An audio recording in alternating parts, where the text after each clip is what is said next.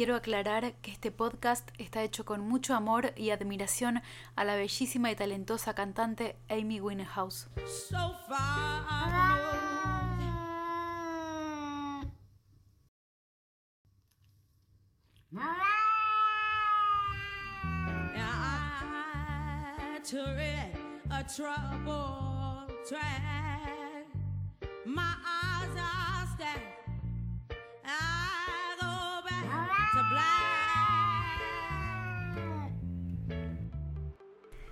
La voz de Amy Winehouse y la voz de Pepa enojada.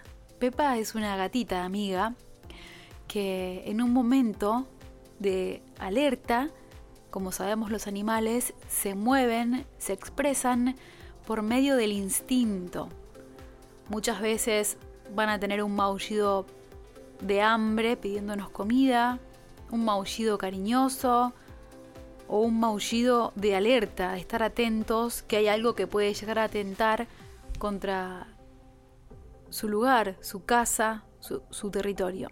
Entonces, la diferencia con los humanos es que nosotros por medio de la razón podemos estudiar una técnica vocal y la técnica vocal a lo que va a hacer es a nuestro estilo, o sea, por medio de nuestra lógica, de nuestro gusto, de la estética que manejemos, nuestra técnica es una serie de ejercicios, una serie de entrenamientos, una serie de lugares donde se va a colocar la voz, y tener una conciencia bien clara de nuestra fisonomía, de todo nuestro aparato vocal, de nuestro cuerpo en general, de nuestros pulmones, de nuestra tráquea, de nuestra laringe, de nuestras cuerdas vocales, de nuestro paladar duro, de nuestro paladar blando, de los dientes, de la lengua, de los labios, del aire que vamos a inspirar y vamos a retenerlo y que luego vamos a generar con él el apoyo y la bendita y dichosa columna de aire que se va a colocar en los diferentes resonadores, sea cual sea la nota que queramos dar. Dicho todo esto, lo que quiero decir es que hay un término, una palabra en italiano que significa imposto, y de ahí viene el término impostar. Impostar la voz muchas veces creemos que es sinónimo de colocar. En realidad, cuando uno estudia, uno empieza a estudiar fonología, empieza a estudiar en el conservatorio, con los profesores de fonética, los profesores de técnica vocal, uno se da cuenta que en realidad colocar la voz pareciera en primera instancia que es lo mismo que impostar. Pero impostar la voz es otra cosa, tiene más que ver con tener una voz trabajada como la tienen los locutores, como la tienen los profesores profesionales, perdón, de la voz, como cantantes profesionales, docentes, gente que trabaja con su voz y tiene su voz como herramienta laboral. De allí que la impostación tiene que ver con colocar la voz al nivel de la máscara, dicen los italianos en el bel canto. La máscara es son los huesos anteriores los huesos que están por debajo de los ojos, los huesos que constituyen la nariz, el maxilar superior, toda esa es la máscara. El sonido tiene que subir ahí porque la verdad es que cantamos con aire y uno piensa que sale el aire por la boca solamente. En realidad, el 75% del aire sale por la boca, pero el resto sale por la nariz. Y no es que vamos a hablar así o cantar así, porque si no sería el 75 por la nariz, ¿no? Y el resto por la boca. No, hay gente que habla así e incluso hay colocaciones de la voz para cantar que son así nasales, que después vamos a verlas quiénes son quienes usan estas colocaciones, qué cantantes.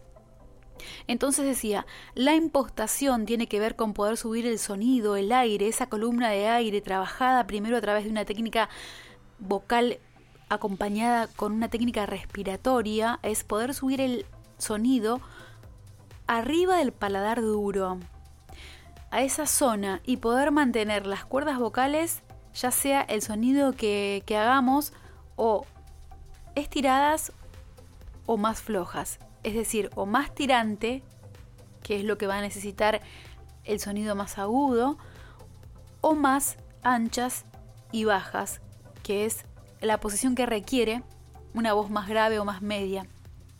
Pero ahora, ¿qué ocurre?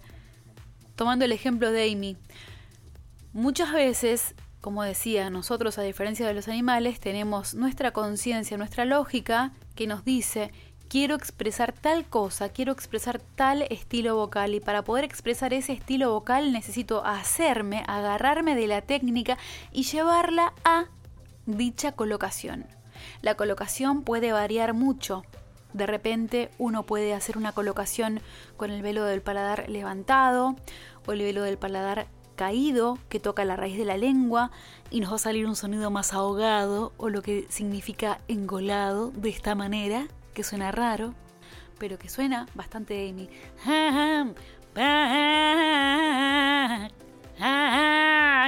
Y que suena Pepa enojada.